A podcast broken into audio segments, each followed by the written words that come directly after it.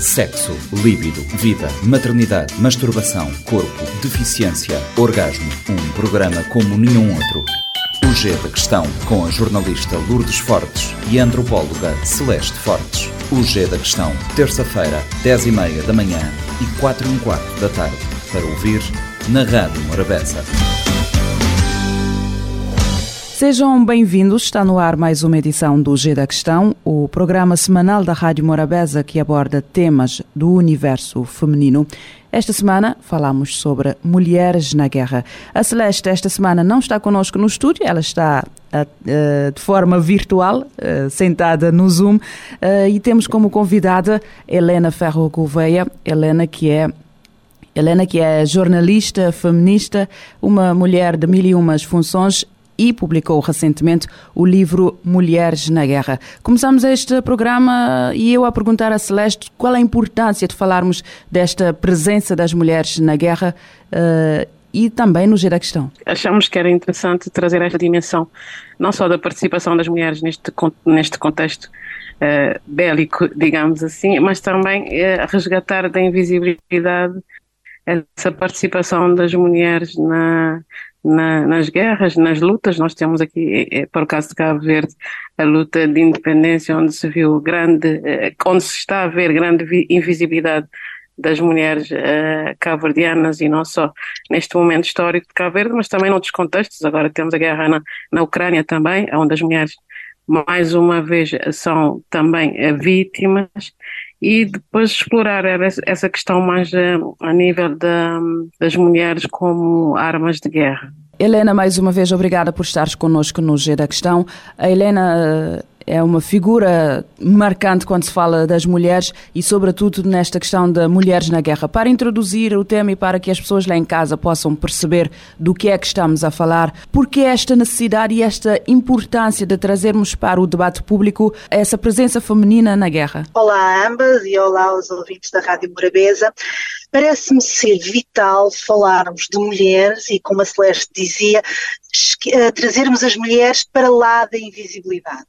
Eu estudo o fenómeno da guerra há muitos, muitos anos, porque a guerra tem impactos diretos nas nossas vidas, é a guerra que permite definir fronteiras, a guerra trouxe avanços tecnológicos, avanços na medicina, a guerra tem um catálogo de horrores e normalmente quando se estuda a guerra encontra-se um discurso que é feito por homens e sobre homens. E eu interroguei-me sempre: isto não é possível, tem de haver mulheres na guerra.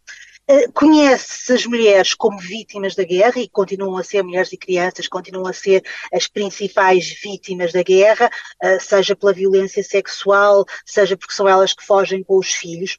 Conhecem-se as mulheres cuidadoras, aquelas que ficam na retaguarda a cuidar das famílias ou a cozinhar para os homens, ou, portanto, ocupando ali funções de, de enfermeiras, mas depois conhece muito pouco aquilo que é o papel ativo das mulheres na guerra. E agora vemos, por exemplo, na guerra da Ucrânia, nós temos uma presença de muitos milhares de mulheres no exército ucraniano, serão cerca de 60 mil, das quais uma boa parte está na linha da frente, portanto está mesmo na frente de combate, empenha armas, tal como um homem está a combater por aquilo que é, portanto, a liberdade e a soberania do seu país. Mas isto não é algo novo, isto sempre aconteceu ao longo da história, mas foi esquecido, foi apagado, como foram apagadas as mulheres estrategas, as mulheres generais, portanto, todas mulheres em locais de liderança foram sendo apagadas. E eu interessei-me, com este, interessou com este livro, resgatar esse papel, porque, por exemplo, muito recentemente, em 2017, e é uma discussão que eu acompanhei e acabei por morrer imenso com ela, foram descobertos uns túmulos uh, vikings e assumiu-se imediatamente, pronto, vikings só podiam ser guerreiros vikings. Acontece que a ciência, felizmente, está evoluída, fizeram-se testes de ADN aos restos mortais encontrados, portanto, na, nesses túmulos, e afinal os guerreiros eram guerreiras. E de repente começou-se a pensar, é lá, mas afinal havia guerreiras vikings. Havia, sempre houve, sempre houve mulheres, portanto, na guerra, como sempre houve mulheres em muitas outras funções, só que, portanto, sobre elas é lançada assim uma espécie de manto de invisibilidade, retira-se a fala à mulher. E com este livro eu quis fazer uma reflexão sobre a guerra, sobre o que é o fenómeno social guerra, sobre o impacto do fenómeno social guerra, mas também trazer o lado feminino, que não é só o lado de cuidadora, não é só o lado de vítima, mas é o lado de quem combate, de quem toma decisões, portanto, de quem tem um papel ativo e não meramente passivo. Portanto, é, falta aqui mostrar aquela a liberdade que as, mulher, as mulheres que escolheram ir para a guerra para lutar eh, de igual assim tal como os homens, que isto não é um papel que cabe exatamente ou somente aos homens e que as mulheres podem sim ter um papel ativo de liderança e também até na, naquilo que pode ser o resultado final de uma guerra, digamos assim. Na Segunda Guerra Mundial, por exemplo, a questão da, das mulheres que integraram o Exército Vermelho tiveram um papel muito ativo e que contribuíram para aquilo que foi a derrota dos nazis. Depois da Segunda Guerra Mundial, foi-lhes pedido que não falassem. Só nos anos 90, com a, Svetlana, não consigo pronunciar o nome dela, que é Prémio Nobel da Literatura, e com o livro A Guerra Não Tem Rosto de Mulher, é que foram resgatadas essas mulheres e que foi dada a conhecer as suas histórias, a sua história, porque durante décadas e décadas e décadas décadas, elas foram completamente apagadas, portanto, da, da, da história comum. E isto é algo que é, infelizmente, muito vulgar. Oh, Helena, eh, eu ia pegar precisamente nessa questão da história, da invisibilidade, dessa estratégia de masculinizarmos a história para te perguntar, no caso da guerra, tem, tem a ver com isso também? Ou, ou que razões é que achas que, que são principais para nós apontarmos aqui para o facto de não termos essa história das mulheres na guerra ou nas guerras? Eu penso, eu penso que se prende com uma definição que ainda existe de papéis de género. E se nós formos à história da guerra clássica e nos lembrarmos, por exemplo, da guerra de Troia, a história e a mitologia diz-nos que foi uma mulher que provocou a guerra, a mulher mais bonita do mundo. Ou seja, a mulher associa sempre um lado de ou de beleza ou o lado maternal ou o lado de cuidador, é, é portanto, o papel atribuído, erradamente, mas é o papel atribuído à mulher. Do homem espera-se que seja o herói, o guerreiro, aquele que luta e até luta pela mulher, até inicia guerras em nome da mulher.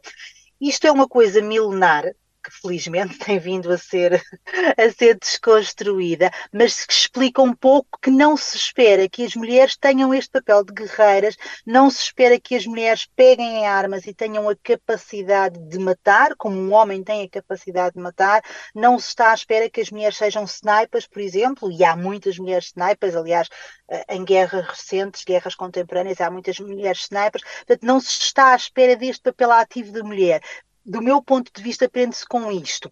E isso levou, portanto, à visibilidade de muitas mulheres, e há pouco eu estava a começar a referir, por exemplo, nas guerras coloniais em África, as mulheres tiveram papéis importantíssimos, importantíssimos na resistência contra o poder colonial português, eh, como combatentes. E nós, hoje em dia, vemos a história e quase que só vemos os papéis masculinos. Esquecemos o papel que as mulheres tiveram, portanto, nos vários movimentos independentistas, na, na forma que. Eu lembro-me, eu, eu nasci na Guiné-Bissau, e as mulheres guineenses tiveram um papel extraordinário naquilo que foi a resistência. Eram guerreiras tão valentes como qualquer homem. Só que poucos as conhecem, desapareceram. E, portanto, isto é transversal a todos os países. E foi um bocadinho isso que eu quis, portanto, quis refletir. E depois conto histórias, porque eu acho que quando nós conhecemos as histórias, conto histórias de algumas personagens, trago ali, portanto, várias mulheres nos seus diversos papéis na guerra para mostrar que o papel da, da, das mulheres é múltiplice, não, não se limita, portanto, ao da cuidadora ou de quem fica na, na retaguarda ou da enfermeira. É muito, foi muito e continua a ser muito mais do que isso. Uh, Celeste, uh, este ponto da Helena me faz uh, remete-me para aqui para a nossa realidade, a presença das nossas mulheres na nossa luta para a independência, que, é, que têm um papel, estão invisíveis ainda na, nesta história. como é que tu, como antropóloga, uh, vês o caminho para que possamos mudar esta, esta narrativa construída e centrada sobretudo no masculino, para que possamos mostrar também o papel que as mulheres tiveram nesta guerra, esta multidimensão desta presença feminina e da, da amplitude de perfis uh, das mulheres que temos uh, quando há conflitos. Sim, a Helena estava aqui a falar e eu estava-me a recordar do projeto que nós, nós tivemos aqui em, em Cabo Verde, que era precisamente levantar uh, esta pedra sobre sobre o silêncio que existe uh, acerca de, de, das mulheres cabo-verdianas e participação na luta de libertação, porque nós, eu acredito que eu e a Milu somos da geração de, de, de mulheres que também não ouviram falar sobre, sobre isso, sobre a participação das mulheres. Eu lembro quando nós estávamos a fazer o projeto, e mesmo os mais jovens não conseguiam identificar sequer três ou quatro nomes de mulheres que participaram na luta e identificavam sempre, que eu acho que a Milu também já deve ter ouvido, a Titina Sila, que é uma combatente, que foi uma, uma grande combatente, mas ela, por acaso, é guineense. Então há sempre essa, essa manta do silêncio sobre a participação das mulheres e a invisibilidade das mulheres cabo-verdianas e em várias frentes como a Helena no início uh, referiu, existem várias frentes de luta, de guerra, e as mulheres estiveram na educação, na frente de combate, no cuidado, na, na área da saúde, nas estratégias. Uh, eu conheço ainda mulheres, convivo com mulheres que foram para a luta, que tiveram formação em Cuba, por exemplo, depois fizeram formação um, na, na, na antiga URSS. Então, uh, eu acho que tem a ver com o que a Helena também estava aqui a falar, que era essa definição clássica da guerra, mas ao mesmo tempo, e também aqui acho que a Helena pode nos ajudar a entender isso, que a guerra, eu vejo uh, todos esses conflitos, todas essas guerras, particularmente a guerra, a luta de libertação, como depois resultado num, num momento de poder em que só os homens acedem ao poder. Por exemplo, no, no caso de Cabo Verde, depois da luta de libertação, uh, nenhuma mulher foi chamada, ou uh, uma mulher apenas foi chamada para compor o, o governo, uh, mas é muito mais tarde. Então as mulheres foram, como a Helena estava a dizer, né, é, aconselhadas, entre aspas, a não falarem sobre isso, a retornarem uh, aos seus papéis clássicos de, de cuidadoras, mas é, é, interessante ver como é que as mulheres aqui têm esse, esses vários papéis na guerra, mas foram invisibilizadas e foram invisibilizadas por uma sociedade machista e patriarcal, como é a sociedade cabo-verdiana. Então, acho que tem a ver com esse, esse duplo papel que as mulheres eh, têm de cuidadoras, ao mesmo tempo, este, este papel de também participarem, mas depois terem uma sociedade que as acaba como que fosse, como que for um, um rolo compressor que, que retira-lhes essa possibilidade de continuarem a estarem na visibilidade. Helena, como é que se percebe isso? Uh, para os homens ir para a guerra é, é um, ou participar na guerra é uma questão, é um dever, é uma obrigação e aí esta presença feminina uh, ou a presença das mulheres na guerra é uma exceção? Não é uma exceção. Durante muito tempo acreditou-se, aliás, a historiografia escrita no masculino, que era uma anomalia a participação das mulheres na guerra. Não é. Nós tivemos sociedades muito antigas, as sociedades, por exemplo, das estepes, sociedades milenares, onde as mulheres tinham os mesmos direitos que os homens. E é interessante nós pensarmos nisto há séculos e séculos e séculos atrás, que tinham os mesmos direitos, que cavalgavam livremente pela planície, que, portanto, que escolhia o seu companheiro livremente que caçavam, que participavam nas guerras. Depois houve aqui alguns retrocessos, portanto, em termos de direitos das mulheres, mas desde portanto, há milénios, e, por exemplo, a primeira mulher, a história que eu conto neste livro é a primeira marechal, portanto, é uma marechal chinesa de há milénios atrás e que já conduzia exércitos, portanto, ao lado do imperador, que era o seu marido, ela era uma das consortes do, do imperador. Portanto, sempre houve mulheres na guerra, nunca foi uma exceção, nunca foi uma exceção elas portanto, serem combatentes, o que, o que, acontece depois, depois das guerras, é a questão da partição do poder. E ainda continua a ser muito difícil aos homens aceitarem dividir o poder com as mulheres. Nós olhamos, e não é só uma questão cabe verdiana, nós continuamos a ver muito poucas mulheres em locais de poder, de poder com decisão, ou seja, onde possam de facto mudar alguma coisa. Basta olhar para os políticos e para as políticas, e Portugal não é exceção, nós tivemos durante um período curtíssimo de tempo uma primeira-ministra, mas nestes anos todos de democracia nunca tivemos um presidente da República, só nesta legislatura tivemos uma mulher-ministra da Defesa pela primeira vez, nunca mais voltámos a ter uma primeira-ministra. Portanto, há muita dificuldade em partilhar os locais de poder com, portanto, com as mulheres e procura-se mesmo, e isto foi visível, e sobretudo a seguir às guerras. Vou dar um outro exemplo numa outra sociedade, por exemplo, na sociedade alemã. Uh, no final da Segunda Guerra Mundial, a maior parte dos homens ou tinha morrido ou tinha sido feito preso político e os homens regressaram em 1954, portanto, dos vários campos de prisioneiros políticos, nomeadamente dos, dos campos da, portanto, da Sibéria e da, da, União Soviética. Houve um acordo portanto, entre o governo alemão e o governo da União Soviética.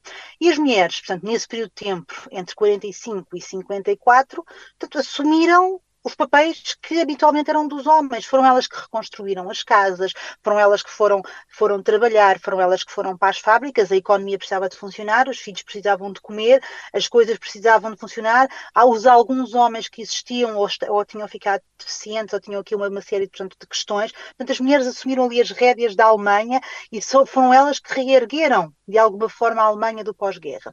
Quando os homens começaram a regressar as mulheres foram excluídas do mercado de trabalho porque era preciso abrir lugar para os homens. E, portanto, isto é, absolutamente extraordinário, é absolutamente chocante, mas aconteceu e de alguma forma, embora vivemos outros tempos, continua a acontecer o afastar as mulheres dos locais de decisão e dos locais de poder. E sabe-se quão, quão importante isso é. E eu agora vou trazer aqui uma outra dimensão da guerra. Quando nós discutimos processos de paz, portanto, as situações de pós-conflito, está mais do que provado e está mais do que estudado. Quando as mulheres são envolvidas na procura da solução de paz, nas resoluções, nas negociações, elas não só duram mais tempo, como são melhor aceitas pelas populações, porque as mulheres têm outro tipo de preocupações que muitas vezes os homens não têm. Quando as mulheres estão presentes em missões de paz, e estou a falar de missões de paz internacionais, seja no âmbito das Nações Unidas, seja no âmbito da União Europeia, seja no âmbito da ECOVAS, quando há mulheres militares presentes, os abusos sexuais diminuem. Por exemplo, os abusos sexuais de crianças, abusos sexuais de mulheres diminuem e isso está estudado. Portanto, as mulheres têm um papel importantíssimo que por vezes não é visto, não é valorizado, mas que importa trazer da invisibilidade para a visibilidade, porque isso tem um impacto positivo não apenas sobre as mulheres, mas sobre as populações. E esta é uma dimensão que eu também trago no meu livro e que, que acho que que é uma dimensão política que deve ser pensada, que deve ser refletida e que deve ficar. E nós nunca nos podemos esquecer: as mulheres são mais de metade da humanidade e, e continuam coertadas de direitos. E nesse vão ser precisos muitos séculos para as mulheres terem mesmo, os mesmos direitos que os homens. Mesmo na Europa, que pronto, alegadamente portanto, é mais evoluída, nós continuamos a ter disparidade salarial, continuamos a ter desigualdades, continuamos a ter casos graves de violência, e já não falo em sociedades, sei lá, como a sociedade afegã, onde as mulheres foram completamente erradicadas da, da, vida pública, daquilo que são direitos, daquilo que é, no fundo, acabam por ter só o direito a respirar, de resto não têm mais direito nenhum. Portanto, em pleno século XXI, nós ainda temos esta realidade, portanto, temos um caminho longo pela frente, mas temos, sobretudo, que arrancar estes mantos, arrancar estes mantos e lutar para aquilo que é a igualdade, a igualdade de direitos e de oportunidades, nada mais do que isso. E com isto fechamos esta edição. Descubra mais sobre este tema na próxima terça-feira. Até lá. Sexo, líbido, vida, maternidade, masturbação, corpo, deficiência, orgasmo. Um programa como nenhum outro. O G da Questão, com a jornalista Lourdes Fortes e a antropóloga Celeste Fortes. O G da Questão, terça-feira, 10h30 da manhã e 4 h quarto da tarde. Para ouvir na Rádio Morabeza. Este programa está disponível em formato podcast no Spotify e em radiomorabeza.cv.